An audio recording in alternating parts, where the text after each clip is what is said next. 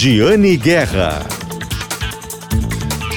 Olá, bom dia. Está começando o programa Acerto de Contas, o programa de economia aqui da Rádio Gaúcha. Hoje nós vamos falar sobre uma rede de lojas aqui do Rio Grande do Sul que está em expansão. Tem mais de 400 unidades, vai abrir outras dezenas em breve e a primeira foi inaugurada fora da região sul. São 7 mil funcionários já na empresa aqui da região metropolitana de Porto Alegre. Também vamos falar sobre inflação, o impacto na inflação, o impacto disso no nosso bolso e como está a previsão para a alta de preços agora nos últimos meses do ano. Também vamos falar sobre a produção de cevada aqui no Rio Grande do Sul. Vocês sabiam que o estado tem uma das maiores produções de cevada do país? Nós vamos falar sobre isso hoje aqui no programa. Ela caiu no ano passado, mas está crescendo de novo a produção desse ingrediente da cerveja aqui no estado. Vamos falar sobre PVA mais caro, né, que é uma perspectiva para 2022. Fique atento e prepare o seu bolso para isso. E muito mais hoje aqui no programa Acerto de Contas. Fique conosco, o programa da Rádio Gaúcha, programa de economia que tem o patrocínio sempre de Shopping Total, patrocinador aqui do programa Acerto de Contas. Acesse o site do Shopping Total e se conecte direto com as lojas pelo WhatsApp. Shopping Total presente a todo momento. Shopping Total que tem a loja solidária para você ir fazer as compras e deixar também doações lá na loja solidária. Pode deixar roupa, alimento para adultos, crianças, bichinhos de estimação também. E o Shopping Total depois redireciona para as, uh, as entidades beneficentes para ajudar essas pessoas, ajudar esses bichinhos de estimação. Também temos o patrocínio de Cindy Lojas Porto Alegre, junto com o Varejo Sempre. Vocês sabiam que o Cindy Lojas Porto Alegre está realizando a Feira Brasileira do Varejo ao longo agora do mês de agosto? Isso mesmo, é um evento online, gratuito, é só se inscrever no site feirabrasileiradovarejo.com.br. E também, se não assistiu os primeiros painéis, dá para recuperar, dá para assistir. O primeiro foi sobre papel do líder em tempos finais de pandemia, o segundo foi sobre a revolução do varejo e depois tivemos também marketing digital, opção ou necessidade. Nesta segunda-feira, amanhã, dia 23 de agosto, o tema é moda na era digital. E o painel é às sete e meia da noite. Para quem quiser, pode se inscrever então em feirabrasileiradovarejo.com.br. E no dia 30 de agosto eu vou participar. O meu painel é Perspectivas do Varejo da Economia para 2022, com Patrícia Palermo, economista-chefe da FEComércio, e Juliano Ota, CEO da Telha Norte Tumeleiro. Então, Feira Brasileira do Varejo, o evento que está sendo realizado pelo Cindy Lojas Porto Alegre, patrocinador do programa Acerto de Contas, junto com a Ecosul Energias, a sua energia para o futuro. Ecosul Energias, empresa de Nova Petrópolis, com loja em Caxias do Sul e em Cachoeirinha, na região metropolitana. Quer instalar o sistema de geração de energia solar na sua casa ou na sua empresa? Procure a Ecosul Energias. E aproveite, né, que na última semana tivemos a aprovação na Câmara dos Deputados do, do marco legal da geração distribuída, consumidor gerando a sua energia. E com isso, uh, agora tem, vai para o Senado, o projeto de lei vai para o Senado, sendo aprovado no Senado, precisa ser sancionado. E ele trata da, um ponto muito discutido, que é o incentivo financeiro para para essas, eh, essas instalações, a cobrança ou não de tarifa do consumidor durante o uso da rede elétrica, né? Ele gera energia, joga para a rede elétrica, cobra dele disso, mas não precisa se incentivar. Bom, enfim, o projeto uh, traz uma regra de transição, porque hoje ele não paga essa tarifa, mas a partir da entrada em vigor da lei, aí os, quem já tem o sistema instalado ou quem instalar, pedir em até um ano depois da entrada em vigor da lei, vai manter o benefício até 2045. E depois tem uma cobrança escalonada. Mais detalhes para quem quiser saber mais sobre esse assunto, gzh.com.br barra Giane Guerra.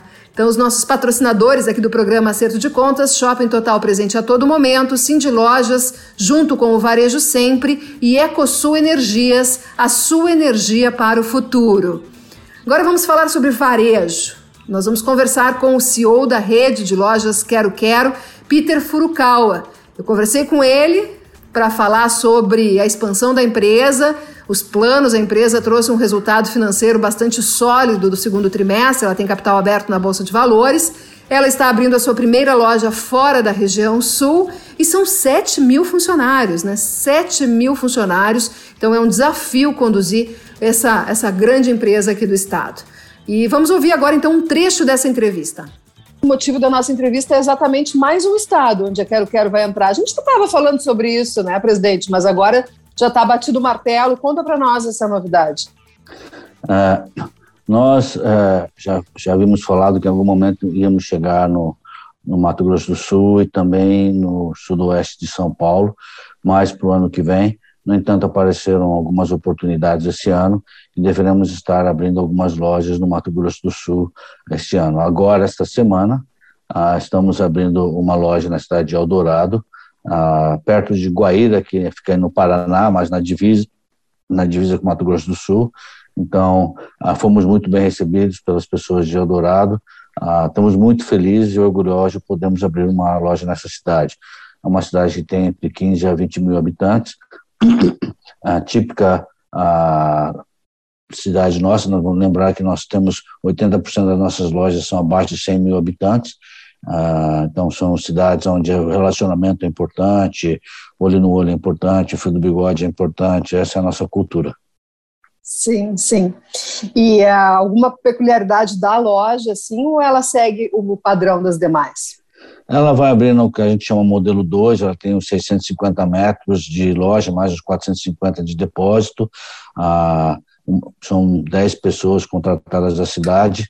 Ah, eu acho bacana isso também, né? A gente está levando esses empregos lá e empregos que têm carreira, né? A pessoa pode começar numa posição e para outra, depois se tornar gerente de uma de uma loja em outra cidade, um dia regional. Então, é, é, eu acho muito bacana, acho que é uma, uma missão nossa levarmos essas oportunidades para essas cidades, onde as pessoas possam se tornar gerentes de uma loja que quero em outras cidades. Bom, e ela vai ser abastecida por qual centro de, de distribuição? Ela vai ser abastecida pelo nosso centro de Corbélia, que a gente é perto de Cascavel, que nós abrimos há pouco tempo atrás. Ah, vai estar suprindo toda essa região ah, por enquanto, inclusive o Mato Grosso do Sul. Sim, pois é, por enquanto, né? Porque na, na, na, na divulgação do último balanço trimestral de vocês para o mercado, o senhor já falou que vai ter um novo centro de distribuição aí, né? inclusive, pelo que eu entendi, para abastecer essa expansão para o Sudeste para o Centro-Oeste. É, nós devemos ter, no final, mas isso vai levar ainda uns, uns 12 meses para a gente estar tá falando, mas a gente vai precisar, sim, de um CD ali na divisa do Paraná com o estado de São Paulo, no sudoeste, para atender aquela região. Ah, nós já temos ah, ah, nós já temos duas lojas que têm no estado de São Paulo que tem possibilidade de abrir esse ano ainda. Ah, esse ano a gente tem 70 lojas já programadas, bem estruturadas. Ah, Para o ano que vem já temos 30 lojas com contrato basicamente definido. Ah, são, o nosso desejo é abrir 85 lojas ano que vem, perto de 80 lojas. Né? Ah, em 2022. 2022. Fecharia o ano, agora 2021, com essas projeções de vocês, você, a Quero Quero vai fechar o ano com quantas lojas? Quase 470 lojas. Mais 470. Então, no ano que vem, vai passar de 550. É, você vê, né? É. Pouco trabalho, bastante loja, né? Mas Bom, tem uma equipe plano, então. fantástica. Então... Tem uma equipe fantástica. Pois é, né? Eu sabe, o senhor sabe que eu assisti o seu painel, o painel que o senhor participou na Feira Brasileira do Varejo, né? O primeiro na, na semana passada, que é o evento do, do Cindy Lojas, Porto Alegre. O senhor falou sobre um, uma pessoa da sua equipe que tem 43 anos de Quero Quero e que ajuda nessa expansão. Eu gostei muito do que o senhor disse, que é Olha, ele que entende de loja. Eu vou dizer para você, tem alguma o nome dele é Daniel Artos, é um grande colega, companheiro, é um irmão para mim. Agora, tem alguma coisa que alguém vai ensinar para ele de abertura de lojas em cidades do interior? Não tem. Ele está fazendo um sacrifício pessoal enorme viajando para todos esses lugares. Ah, nós todos da Quero Quero temos muita gratidão pelo esforço que ele faz. É, ele que vai e prospecta, né, analisa local e prospecta para ver a viabilidade de uma unidade ali? ele tem um time que faz isso, né? mas nenhuma loja abre sem que ele tenha ido ver. É, é que interessante. Pois é, falando nesse painel, gostei muito de algumas falas que, que o senhor fez sobre o painel, no, o tema do painel era sobre liderança, né? O senhor dá muitos exemplos concretos, assim. A, a sua forma de liderar mudou bastante na pandemia, presidente? Eu ficaria surpreso se alguém falasse que mudou. Muda, porque liderança tem a ver com o seu caráter, do que você é feito, né? das suas crenças. E isso não muda. Isso não muda. O senhor falou uma coisa que eu acho tão importante quando nós falamos de liderança, que é a, a importância da autenticidade. Uma das coisas da liderança é, é o exemplo. Você tem que fazer o que você fala. Tá? Você não pode é, falar uma coisa e fazer outra. Tá? No momento, na verdade, quando você faz uma vez uma quebra disso, acabou sua liderança. É, e, e não, não, é uma dúzia de vezes, é uma vez. Tá?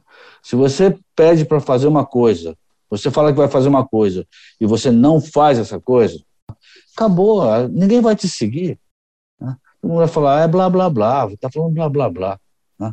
Então, é, é, é, é ser autêntico, é, integridade, é parte dessa, ser autêntico é parte de integridade, é ser quem você é, fazer o que você acredita, certo? As pessoas sabem ler isso. Né? E antigamente você tinha o líder general, né, que você manda, as pessoas obedecem, tem, senão vai perder o emprego. Hoje em dia, é, as pessoas estão fazendo um favor de estar trabalhando para você, verdade? E, e as pessoas boas, tá? As pessoas boas, elas escolhem onde vão trabalhar. Então, elas só vão trabalhar onde elas se sentem bem e elas só vão ser liderados por quem eles acreditam. Sim. Posso, posso falar uma coisa sobre isso? Claro, por favor. Você sabe que eu aprendi ainda bem jovem que quando você é promovido, quando se torna líder de um lugar, uh, todo mundo fica procurando seus problemas, seus defeitos. Tá? Todo mundo quer apontar os seus defeitos. Tá? Faz parte. Eu aprendi isso que muitos seres humanos fazem assim. Alguns são mais mais agressivos e outros menos, mas eles querem saber quais são os seus defeitos. Né? Então, quando eu começo a trabalhar numa empresa, uh, eu vou lá, geralmente no cargo de liderança, a primeira coisa que eu faço é listar meus defeitos. Ó, oh, vocês não precisam procurar meus defeitos. Deixa eu te dizer aqui quais são meus defeitos. A, Deixa eu encurtar o caminho. Exato, porque vocês vão saber vocês vão saber. Então, ao invés de ficar procurando, já deixa eu dizer, esses são os meus defeitos. E eu, mas eu também tenho algumas qualidades, e essas são as minhas qualidades. Então, esse sou eu. Tá? Não, não percam seu tempo. E perguntem para quem trabalhou comigo, que eles vão dizer exatamente esses meus defeitos. ah, bacana.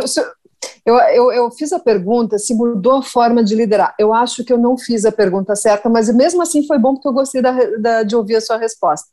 Uh, as preocupações devem ter mudado. Ah, bom. É, eu acho que eu queria é... também saber sobre isso. Porque o senhor falou no painel da, da, da feira, né, do, do evento da, do varejo, sobre a preocupação grande do, com o bem-estar das pessoas, né? Então. E são quantos agora? 6 mil eu já me perdi? Não, já são mais de 7 mil, quase 8 mil. Mais pessoas. de 7 mil funcionários, mais de 7 mil pessoas trabalhando na empresa. E aí? E a preocupação com o bem-estar dessa gente toda? É, você vê, não, não calha, não, não combina. O, o, a, quero, quero ir tão bem no momento de tão, tanto sofrimento entendeu? Isso, isso é difícil, né? uh, porque tem muita gente sofrendo, mas não estou falando da quero-quero, tá? Essa doença levou pessoas que eu conheço, pessoas que eu tinha admiração, né? Isso me machuca muito. Seres humanos diferenciados, que faleceram, né? infelizmente. Né? É, então, todo dia, na, na diretoria, a gente fala sobre quantos nós já tivemos, quantos casos novos foram reportados, no total, quantos estão sendo tratados e se tem alguém numa UTI. Tá?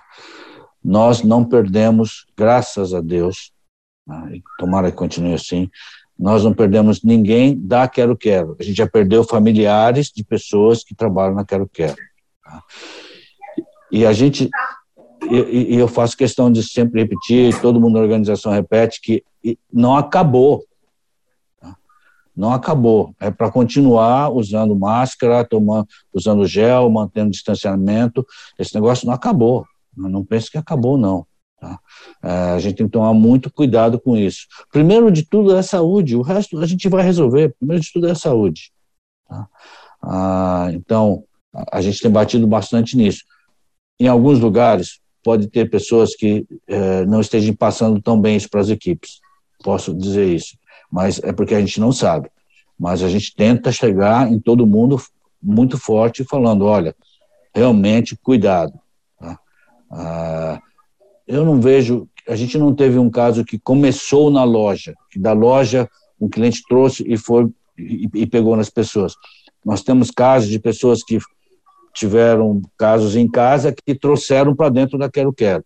E aí a gente teve poucas lojas, duas, três, sei, nem se chega a dez lojas, que a gente teve que fechar por um tempo para garantir que não, não se espalhasse mais para ninguém. Né? Ah, mas foram pouquíssimos casos. Então, é, duas coisas. A gente tem que preocupar com a saúde física da Covid e com a saúde mental das pessoas que estão trabalhando. Tá? É, porque esse período tem sido um período muito estressante. Tá? A produtividade das pessoas é, pode, aumentou muito, se você pensa bem. É, eu sento numa cadeira às oito da manhã e eu levanto às oito da noite. Okay? É, sem parar. Tem dia que sem parar, como aqui do lado da mesa mesmo, e continuamos. Tá? Antigamente, eu pelo menos pegava o carro para ir no trabalho, 20 minutos, 25 minutos, uh, voltava também, uh, andava no escritório de um lado para o outro. Você tem um downtime. Nessa pandemia, as pessoas não têm downtime, é muita reunião, muito trabalho. Okay? Uh, então, a gente tem um, uma pessoa que é responsável por pessoas na Quero Quero, todo mundo é responsável por pessoas, mas ela foca o bem-estar das pessoas, né? Ah, que é a, a Alexandra, ela ah, sempre está de olho nisso e é, por, por, meio dela a gente implementou ah, uma iniciativa de terapia para as pessoas poderem ter com quem falar. A gente tem que ter três psicólogas que eh, estão disponíveis para as pessoas e são são muito usadas mais do que eu achava que seriam okay? ah, para apoiar as pessoas que precisam nesse momento de algum ah, de alguma ajuda psicológica também porque está é, difícil e, e, e você sabe mesmo que você fale para a pessoa faça menos não faz eu tive que dar uma dura né? na verdade não dar uma dura eu tive que pedir um favor para as pessoas saírem de férias. é, é, verdade, porque as pessoas não querem, não tem tempo, não, não consigo sair de férias. Tem que sair de férias, tem que sair de férias. É, é. Porque as pessoas não saem. É, tanto, é tanta coisa legal né, que a gente está fazendo, as pessoas ficam tão envolvidas, querendo fazer mais, mais, mais, mais, e, e, e, e isso é, é, desafiante. Então a gente tem que realmente ah, temos que nos preocupar com o bem-estar de saúde física e saúde mental das pessoas que estão conosco, para que não, não tenha um burnout muito uh, durante esse período. Sim, sim, é, compreendo. Difícil, né? Eu também tem, gosto de trabalhar. Também gosto de trabalhar. Tá vendo? também gosto. E não adianta a empresa. Férias, mas e não adianta, mas não adianta a empresa falar para você trabalhar menos que você ainda insiste. Desde é, agora, desse horário, a gente está aqui falando. ah, mas, bom, e, e uh, eu queria perguntar, assim, uma, aí, fora do que a gente estava conversando até agora, presidente, mas uh, a, a Quero Quero atua com força também no varejo de materiais de construção, né? Bom, enfim, é o, né, o, o carro-chefe. É, é grande, é o carro-chefe. É o carro-chefe. E esse setor está sentindo bastante alta de insumos, né, alta de preços. Uh, todos os setores praticamente estão sentindo, né, porque eu digo assim, aço, tu não usa aço só, só num, num segmento, né, tu usa aço em todos os setores praticamente, tu usa plástico, tu usa vidro, é, porque o que está com problema de, de, escassez e de preços é, são coisas tão básicas que elas são usadas em toda, todas as cadeias econômicas praticamente. Como é que vocês estão lidando com isso, presidente? Qual é o cenário? Né, da... Olha, é, subiram muitos preços, é, mas já, já, a gente já está notando que já está parando isso. Né? A gente chegou a ter 20% de quebra de estoque, tá? de falta de produtos, depois diminuiu para 14%, hoje em matéria de construção já está em 8%. Nós tínhamos casos de algumas categorias que a gente estava tendo seis meses é, de espera para poder receber um produto que a gente pedia, né? ah, e agora elas estão ligando, perguntando se a gente quer receber, tá? Então, quer dizer, tá, tá a situação está começando a se equilibrar ou estão vendo que subiram a um preço acima do que ah, deveriam. Tá? Mas então, chega a ter redução de preço ou ainda está parando de subir? Uh, por enquanto parando, parou de subir já, mas eu acho que já vai começar a ter algumas reduções, tá? Uh, commodity, que nem cimento, ferro, telha, essas variam, né? uh, tem mais flutuação para cima e para baixo, né? Uh, eletrônicos, por exemplo, já não é assim, né? Eletrônicos, o cara, o fornecedor vem para você e fala, vamos aumentar o preço porque o dólar subiu. Beleza, aumenta o preço, certo? O dólar cai, eles nunca baixam o preço certo? Eletro é assim, tá? Ah, mas material de construção não, material de construção sempre tem um, balanceamento melhor. Sim.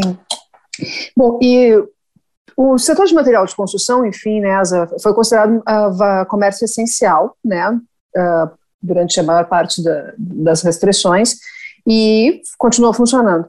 Mas uh, o senhor já tinha me falado antes que mais ainda o que estimulou o setor de material de construção foi essa mudança no comportamento dos consumidores de né, investirem mais né, no seu lar, na sua casa, né, enfim. E agora, com a vacinação avançando, e tomara que com menos sobressaltos de variantes, né, nós tenhamos isso, as pessoas vão começar né, a comprar outras coisas, o, o, o bolso vai voltar a direcionar o dinheiro para outras coisas também, né, roupa, calçado, enfim, vestuário, essas outras coisas, Tomara, né, o turismo também, que está precisando bastante. Sim. Mas o, o senhor acredita que ainda. Como é que o senhor vê aí? Como é que vai ficar o varejo de material de construção? Porque ele foi muito Olha, bem, né? Crescimentos, é. da, se olhar setorialmente, crescimentos de dois dígitos todos os meses, né? É, é, eu, eu ainda vejo que por um tempo a, ainda o material de construção vai continuar com aquecimento, porque as pessoas começam a, a fazer obras, elas não param, ah, então a gente não para no meio agora, provavelmente vamos ter seis meses ainda de, de, uh, de uma continuação dessas obras e a gente vai continuar fazendo. Outras é que construíram-se muitos prédios, muitas residências e, e, e, foram vendidas. Então, quando você pega uma situação dessa, é, não, não tá, não tem, o acabamento ainda não foi totalmente feito. Então, ainda as pessoas ainda estão comprando com isso. Okay? Ah, o que eu entendo é que nos países que já passaram, estão um pouco mais adiantados, ah, continua-se ainda investindo em casa, nas suas casas. As pessoas viram que investir em casa é gostoso, faz bem. Entendeu? Então a gente ainda tem um, um, um período que a gente está fazendo isso que a gente deve se beneficiar disso. O outro ponto é que o que eu vejo é que a Quero Quero cresceu mais do que o mercado. Tá? Quando você compara qualquer índice ah, versus o índice que a gente tem do IBGE, ah, de crescimento do mercado, nós estamos crescendo mais. Então, achamos que a gente está ganhando o mercado. Tá? Então, vamos sair dessa crise um pouco mais forte. Parte disso é porque a gente teve, como a gente é uma empresa muito maior né, do que os nossos concorrentes locais, a gente consegue conseguiu ter mais acesso a produtos do que muitos deles tiveram. Então a gente se beneficiou disso durante uh, durante esse período. Okay? Mas então essa é a minha visão. Uh, provavelmente vamos ter desafios pela frente porque as pessoas vão começar a voltar a viajar. Tem que viajar, tem que ter turismo, tem que ter o setor de serviço. Né? Ah, imagina o sofrimento Imagina o sofrimento desses empreendedores de serviço. Ah, Sim, muito, é, muito tem que, esse período. É, tem que ter uma, uma recuperação, né, e que, que seja, os crescimentos sejam mais homogêneos também, né, é importante. Presidente Peter Furukawa da Quero Quero, muito obrigada pela entrevista, eu sigo Obrigado de olho na Quero Quero, que o senhor sabe, né?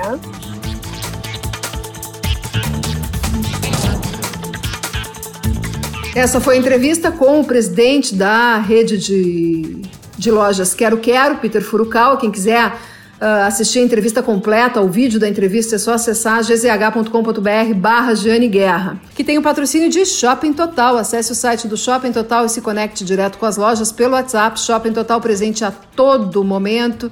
Cindy Lojas Porto Alegre, o Sindicato dos Lojistas de Porto Alegre, junto com o Varejo Sempre e Ecosul Energias, a sua energia para o futuro. Os patrocinadores aqui do programa Acerto de Contas da Rádio Gaúcha.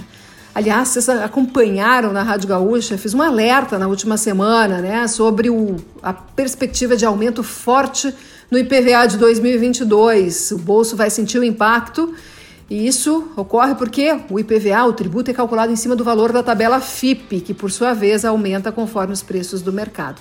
Aqui no Rio Grande do Sul, a FIP envia tabela nova no mês de novembro, uh, segundo o secretário da Receita Estadual, Ricardo Neves Pereira. Em cima dos, dos preços é calculado o IPVA. Para os carros tem a alíquota de 3%, para motos 2%, para caminhão e ônibus é 1%. Então, quando aumenta a base de cálculo, que é a tabela FIP, aumenta também o tributo que precisa ser pago pelo dono do veículo. Mas por que, que os preços da tabela FIP estão subindo? Por aquilo que a gente está falando há bastante tempo, né? Está faltando carro no mercado, com a paralisação das montadoras, porque os insumos para fabricar novos veículos estão bem mais caros e com uma procura maior pelos usados, o preço da venda sobe, se refletindo na média apontada na tabela FIP. Olha, eu fiz uma simulação com o meu carro, alta de 26%. E eu encontrei elevações desta magnitude em outros veículos que estão entre os mais vendidos aqui do Rio Grande do Sul. E sabe que o meu carro eu comprei no ano passado e agora a tabela FIP dele está com valor mais elevado do que eu paguei quando eu comprei. Né? Então é, tem muita gente que está passando por isso também. Vai ter impacto nos seguros. O meu colega aqui do, da coluna Acerto de Contas, Daniel Jussani, está apurando isso aí. Vai ter impacto nos seguros também. Nós vamos trazer essas informações aí nos próximos dias. Mas falando em aumento de preços, vamos falar de inflação? E aí, mais uma vez, eu bati um papo com o André Braz, que é coordenador das pesquisas de índice de preços da Fundação Getúlio Vargas. Tanto o IGPM, GPDI, aqueles índices de atacado, quanto o IPCS, que é o índice de preços ao consumidor. Ele monitora todos esses preços. E nós vamos tentar, então, conseguir tentar projetar um pouquinho como deve ser o comportamento desses preços agora nos próximos meses. Vamos ouvir um trecho da entrevista? É, nós começamos o ano com certo otimismo, né? É, a gente olhava lá pelo boletim Focus do Banco Central é, que todos esperávamos uma inflação abaixo da meta. Lembrando que a meta esse ano é 3,75, né? E, uhum. se eu não me engano, lá em janeiro, a expectativa do mercado gerou em torno de 3,30. Mas é, logo após o início do ano, nós vimos que é, o câmbio se mantinha elevado, né? essa moeda estava bem desvalorizada, o preço em dólar de muitos produtos que a nossa indústria usa aqui, que acabam chegando como bens finais para o consumidor, não parava de subir, então havia uma pressão aí em dólar do preço das matérias-primas, sejam agrícolas ou sejam é, minerais, né, metálicas, e, uh, e, isso acabou impulsionando a inflação, né, fazendo com que ela ganhasse um fôlego é, é, a partir do ainda do primeiro trimestre desse ano. E esse fôlego vinha com espalhamento, né? Ano passado a gente teve uma inflação que era muito concentrada em alimentos, né? É, a alimentação respondeu por 60% do IPCA de 2020. E esse ano a alimentação perde um pouco o fôlego, né? Se mantém lá com a inflação alta, mas desacelerando. E outros grupos é, que não manifestaram é, grande participação na inflação do ano passado começam a ganhar.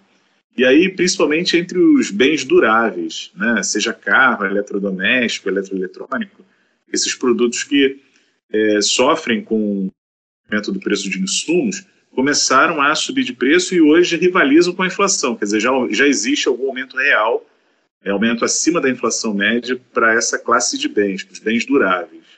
E a expectativa é que, à medida que a economia aqueça, e já há sinais de tal aquecimento, esse espalhamento continue, perdure, né, e entre no setor de serviços, que foi o setor mais comprometido pela pandemia.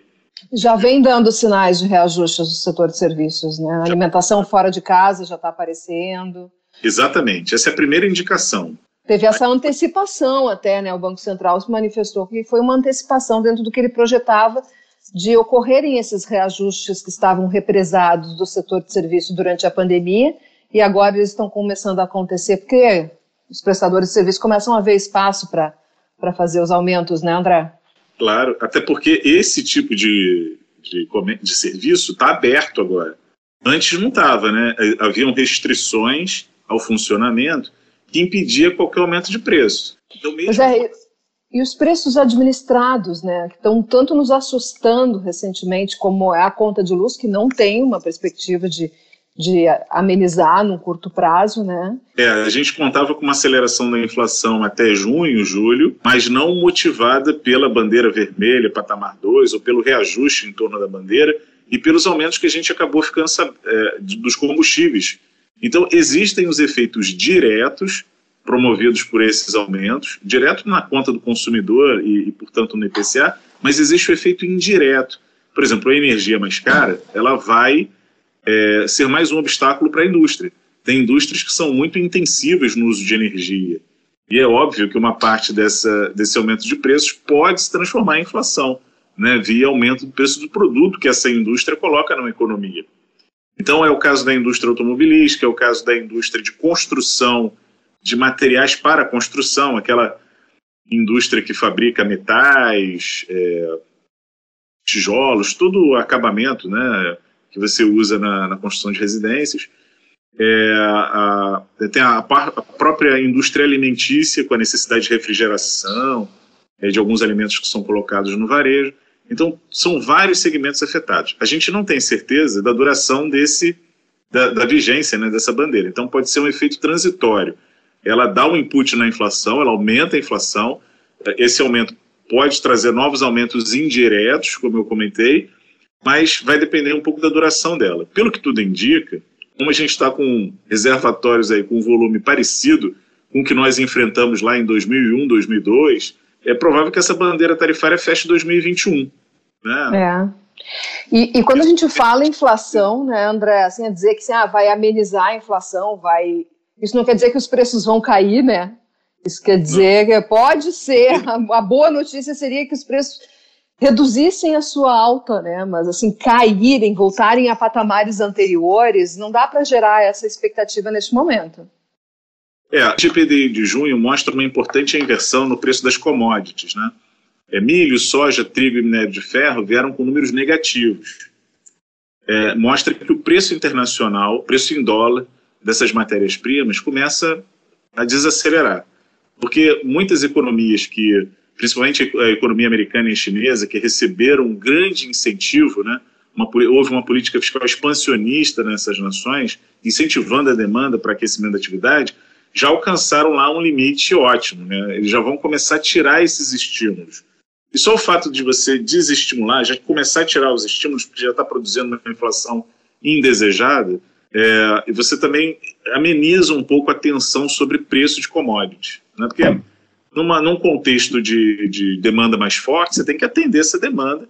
Então a compra dessas commodities acaba orientando aumento de preços. Mas tirando os, esses estímulos, né, essa expansão fiscal, é, gradualmente esses preços estabilizam e voltam e começam a cair. E isso já está sendo visto em dólar. Então, aqui dentro, ainda existe muita volatilidade da nossa moeda, né? Tem muita volatilidade em torno do câmbio. Mas tem um viés aí de baixa né, dessa taxa de câmbio ao longo desse segundo semestre. A gente aumenta juros, atrai capital externo, e isso ajuda a manter o nosso câmbio mais estável e mais baixo. Então, isso, eh, isso em conjunto essa trajetória de queda no preço das commodities em dólar, pode favorecer aí uma desaceleração da inflação ao produtor. Né? E se o produtor enfrenta uma inflação menor, o nível de repasses para o consumidor pode diminuir. Eu não estou dizendo que não vai acontecer. Por quê? Porque até o momento, todas essas matérias-primas que a gente cita, milho, soja, trigo, minério, explodiram, né? tem aumento aí de mais de 60% em 12 meses. Então, mesmo que elas caiam um pouco agora, é, ainda existe muita é, pressão inflacionária, muita redução de margem em setores industriais.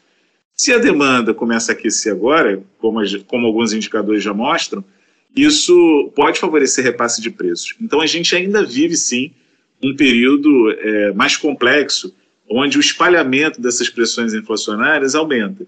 E, e, ela toma fôlego quando a gente vê aumento da energia, aumento da gasolina, aumento do diesel.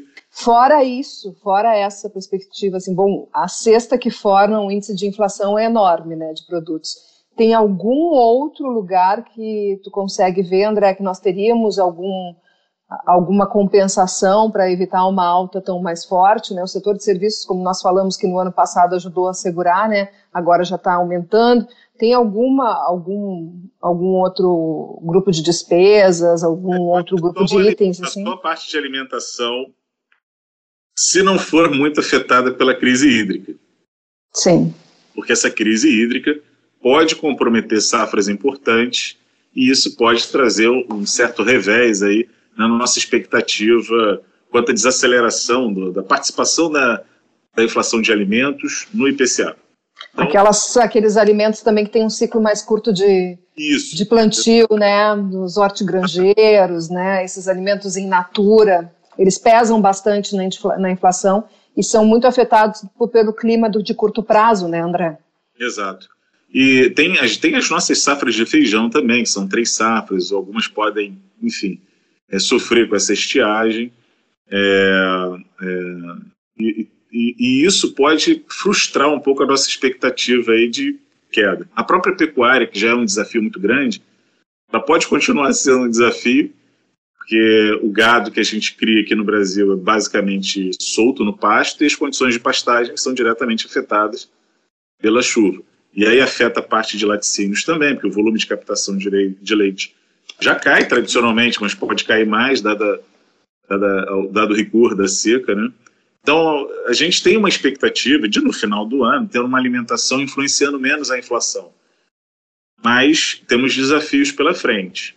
E o único grupo que eu vejo que tem condições de não suportar esse espalhamento da inflação seria os alimentos. Mas isso numa condição da gente ter um laninha, é, assim, fraco né? E ele não veio tão fraco quanto a gente imaginava anteriormente. Então, isso pode comprometer. Só que o Nordeste aqui do nosso país, de Brasília para cima, ali do Centro-Oeste para cima, a gente vê que a realidade é um pouco diferente, né? É, essa característica do clima, ela penaliza mais as regiões do Centro-Oeste para baixo. E, então, é, uma parte desse prejuízo que a gente tem é, é, é, mais para o sudeste sul, a gente tem, recupera no nordeste, que lá a distribuição de chuvas e a regularidade está maior e tem até uma oferta, uma colheitas mais robustas. Hiperinflação, né? É um termo, é um passado recente. Temos esse risco? Não, não temos o risco. A gente tem uma economia muito mais sólida hoje.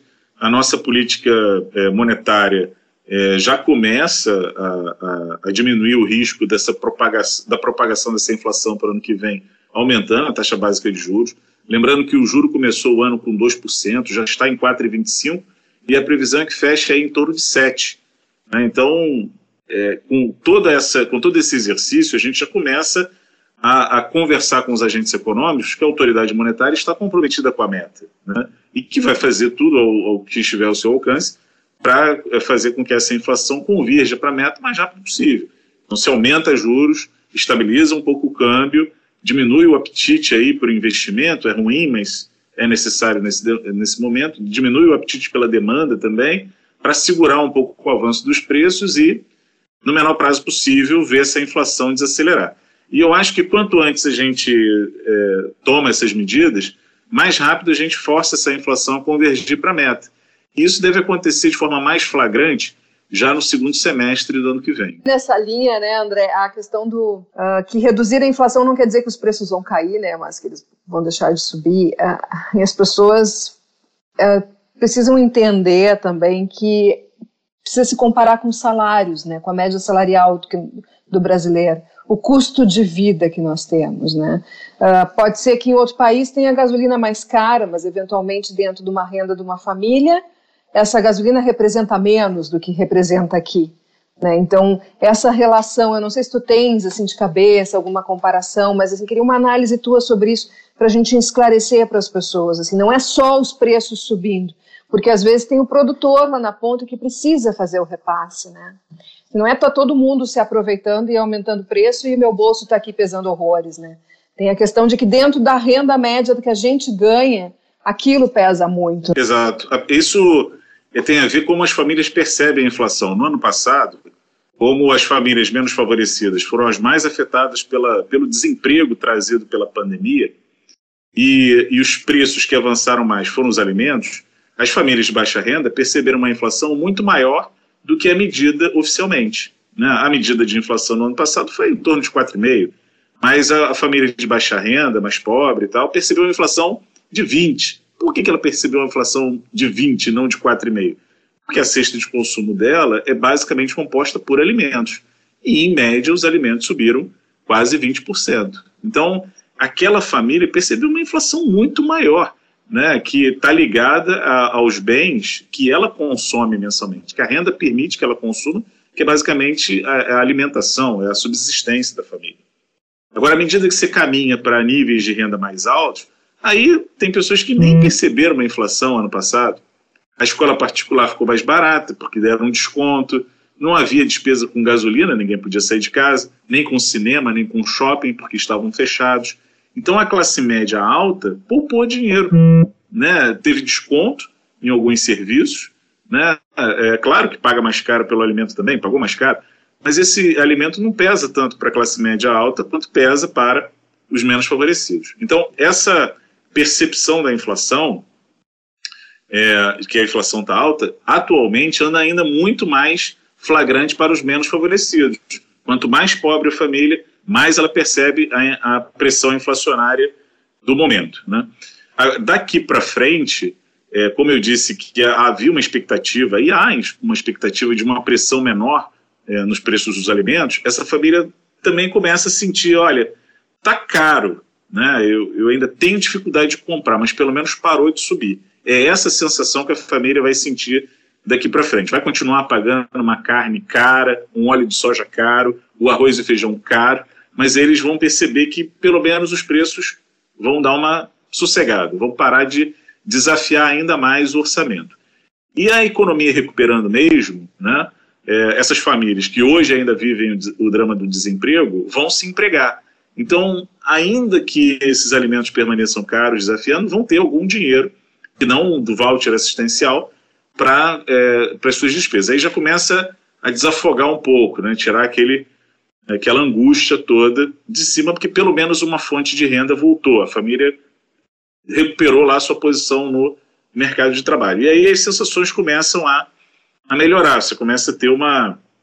É, começa, começa a aumentar o otimismo. Até que essa fase ruim passe, a gente volte a ter um nível de emprego satisfatório, e isso melhora também a distribuição de renda. Então você começa a fazer, permitir que essas famílias também não só consigam emprego, como também consigam empregos melhores, né? Você começa a aquecer a atividade econômica, os salários começam a, a subir, né? O poder de barganha do, do trabalhador começa a aumentar um pouco, né? Olha, não tem gente, tanta gente na fila não, aumenta meu salário aí porque senão eu vou para outro emprego. Então isso começa a criar um ciclo aí de recuperação é, mais virtuoso, mas isso vai demorar um pouco, não vai acontecer na velocidade da narrativa, né? Vai ser muito lento, né? Mas eu tenho, eu tenho esperança é, que isso aconteça, é, já comece, né, a, a, ser registrado, né, pelos índices de desemprego é, ainda antes do final desse ano. É, é, eu, eu, acho tão importante, a gente tinha que abordar mais desse tempo, toda vez que abordássemos sobre inflação, teríamos que abordar também o nível de renda do brasileiro, né, Como, porque a inflação se encaixa dentro disso, né. É, o é, é, renda, né, porque a inflação é um come a renda das famílias, né, uhum. É, o desemprego também, e a qualidade do mercado de trabalho, porque à medida que os empregos ressurgem, né, vai ressurgindo aqueles empregos é, sem carteira, às vezes com uma condição não favorável, com salário médio mais baixo, porque tem uma fila enorme de pessoas dispostas a trabalhar, então você oferece a vaga com um salário muito achatado. Então, isso cria aí uma, uma certa dificuldade no início. Pô, estou empregado, mas estou empregado com emprego pior do que, que eu tinha né, é, antes da crise, né, antes da pandemia. Mas, gradualmente, o mercado acelerando, é, o nível de salários começa a melhorar também, porque aí a fila vai ficando cada vez menor, você vai tendo mais dificuldade de substituir seu funcionário, e a saída para você manter um bom colaborador é você aumentar o salário dele. Então já começa o mercado a funcionar. Eu lembro que dentro da sua pergunta, acho que tinha alguma coisa com relação à oferta, né, de que o produtor tinha culpa né, do aumento de preços. E isso é verdade, porque no ano passado, é, o próprio governo né, falou assim: ah, olha, não aumente o preço do arroz. Né? Por favor, supermercado, não aumente o, o, preço do arroz, porque a população aí vai ficar sem jeito para comprar, né? É, e fez isso agora recentemente também, né? Daí fica. O pessoal que está no meio da cadeia econômica fica assim, pô, mas né, tá aumentando para mim, né? Eu preciso repassar, né? O que eu tenho a ver com isso, né? Mas é. o ponto é esse, né? O, o supermercado não produz, ele não planta arroz ou qualquer outro gênero alimentício, né, ele é um intermediário. Então ele compra caro, vende caro. Ele compra barato, vende barato. É claro que é uma instituição que visa lucro, tem que botar a margem dele ali. Claro. E essa margem pode aumentar ou diminuir em determinados momentos. Mas quando eu digo para um setor assim, olha, não repasse o preço para o consumidor, é o mesmo que eu dizer para esse setor, não venda esse produto. Porque se eu digo para você não repassar, você vai operar no prejuízo? Não. Então é melhor para você não comprar o produto. Eu vendo de tudo, mas eu não vendo arroz. Ou eu não vendo os produtos que você pediu para eu não repassar. Porque isso é contra a lógica econômica. Né? Eu não posso operar no prejuízo. Por trás de, de instituições, tem lá seus investidores, né? E, e essas pessoas querem ver o lucro materializado no seu investimento. Esse foi o André Brás, é, coordenador das pesquisas de preços de índices de inflação da Fundação Getúlio Vargas. Vamos falar agora, ouvir a Francine Silva, também nossa parceira aqui do, da coluna Acerto de Contas, do programa Acerto de Contas. E a Francine Silva foi atrás para saber como está a produção de cevada aqui no Rio Grande do Sul. Principal ingrediente, ingrediente importantíssimo da cerveja, né? Então, a Francine foi, foi entender um pouquinho como funciona, como é que está a produção de cevada. No ano passado ela caiu, agora está para subir. Vamos ouvir então a Francine? Nesta semana, uma das notícias da coluna foi a expectativa para o aumento na produção de cevada aqui no Rio Grande do Sul. Para destrinchar esse tema, eu conversei com o supervisor da Gerência de Classificação e Certificação da Emater, Jair Omar Meller Domenig. Afinal, qual a importância desse cultivo para o Rio Grande do Sul? Bom, o cultivo da cevada é de grande importância, não só para o Rio Grande do Sul, como para o Brasil e para o mundo. Né? No Brasil, os três estados do Sul são os principais produtores, com destaque principalmente ao Paraná, e depois o Rio Grande do Sul tem uma área significativa diante da área do país Santa Catarina contribui, mas com um percentual bem pequeno. Ah, no Rio Grande do Sul, nós temos principalmente né, o incentivo para o cultivo da cevada por parte das, da indústria cervejeira. Ah, nós temos uma área razoável, né, cultivada nesse ano, com crescimento, inclusive, né, com relação ao ano passado, e as cooperativas também, uh, também trabalham em conjunto com a indústria cervejeira, incentivando esse cultivo, porém nós temos uh, um número ainda bem pequeno diante da necessidade. Nós temos duas maltarias no, no estado, da Ambev, na região metropolitana de Porto Alegre, uma e outra aqui em Passo Fundo, e comumente necessária a importação da cevada e de malte, né, para que se supra a necessidade de, dessa indústria. Uh, apesar dos incentivos, uh, ela tem tido dificuldade de expandir, assim como os cultivos de inverno. Né? Nós temos uma área total esse ano de cultivo de culturas de inverno, ao redor de 1,5 milhão de hectares, né? E numa área de verão de mais de 6 milhões de hectares. Então temos muito a expandir uh, na, no cultivo da cevada. E tem também, uh, no passar dos anos, despertado interesse, porque a cevada aqui não é aproveitada uh, na indústria, com as características cervejeiras, ela supre o mercado de forrageiras, a indústria de reação. E no momento que nós estamos atravessando uma escassez, principalmente de milho, uh, cada vez mais a indústria busca alternativas, né, e a cevada encaixa também nesse perfil de fornecimento de matéria-prima para a indústria de ração animal. Também uma outra cadeia muito importante, né, e que os cereais vão avançar, os outros cereais, além de milho, vão avançar com certeza uh, no fornecimento para essa indústria também. Quais os motivos para a quebra da safra de 2020 e quais as expectativas para a safra deste ano? Com relação ao ano de 2020, ou seja, a safra, a última safra nossa finalizada, 2020 e 2021, nós tivemos problemas principalmente de qualidade do produto final colhido. Nós tivemos eventos uh, de geadas, né, que prejudicaram e atingiram a cultura em estágios que interferiram muito na qualidade. Né. Também tivemos um período de estiagem, não é muito uh, costumeiro nós termos uh, eventos de estiagem no inverno, e esse ano de 2020 nós tivemos, isso aí prejudicou bastante também além das nossas tradicionais chuvas na época da colheita, que tanto o trigo e a cevada, a cevada mais ainda, sofre com relação à perda de qualidade.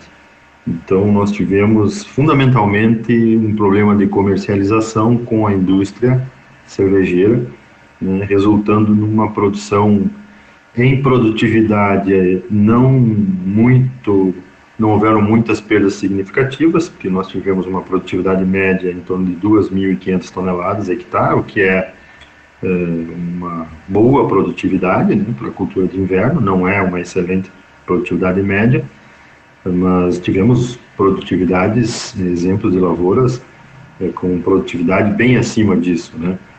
Mas enfim, tivemos problema de qualidade, fundamentalmente o tamanho de grão, que é o que remunera uh, o produtor que é fomentado pela indústria cervejeira. Né? Tamanho de grão e percentual de germinação, que são os principais fatores qualificadores. Então, eh, isso ocorreu na safra passada. Estamos com uma expectativa em 2021 muito boa, um crescimento uh, em torno de 15% na área uh, global do estado. Né? Estamos com uma expectativa aí de uma área próxima a 42 mil hectares, né, um crescimento em torno de 15%, então uma expectativa aí de produção de em torno de 100 a 120 mil toneladas para esse ano eh, de 2021. Obrigada, Francine. Então, nos atualizando como está a produção de cevada aqui no estado. Para quem toma cerveja, né? Assunto interessante também, importante para o agronegócio aqui do estado. O programa Acerto de Contas de hoje fica por aqui. Nós temos o patrocínio sempre de Shopping Total. Acesse o site do Shopping Total e se conecte direto com as lojas pelo WhatsApp.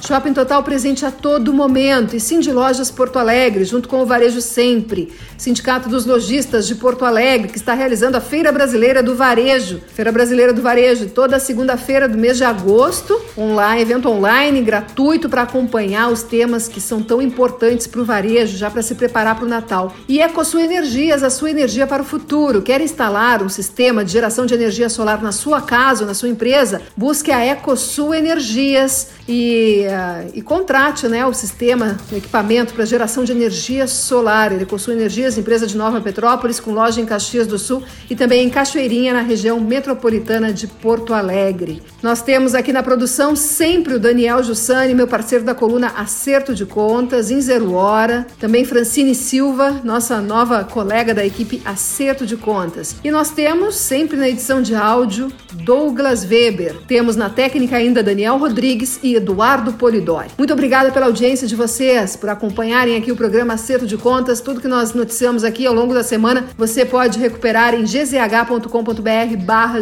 Guerra. Um ótimo domingo a todos, uma boa semana, comportem-se.